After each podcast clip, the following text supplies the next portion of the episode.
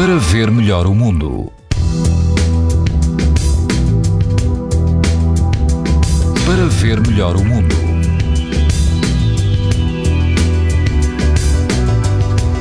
Este domingo as temperaturas mantêm-se altas e quase todo o país apresenta risco alto de exposição à radiação ultravioleta.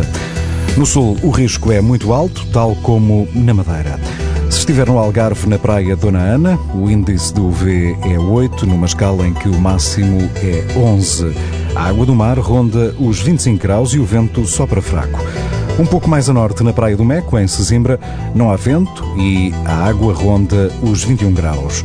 O índice UV é 8, ou seja, muito alto.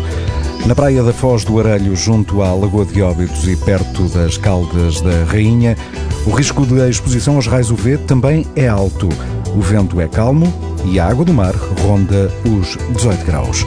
Pode ouvir estas informações no site da TSF e também em podcast. Para ver melhor o mundo. Uma parceria Essilor-TSF. Leia o jornal sem perder as brincadeiras dos seus filhos e o barco que navega no horizonte.